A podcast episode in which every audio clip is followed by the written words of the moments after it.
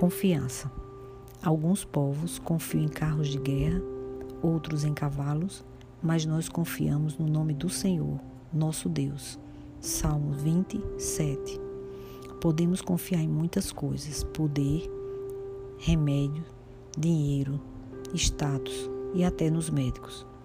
Mas a nossa confiança tem de ser, primeiramente, no Senhor e na força do seu poder.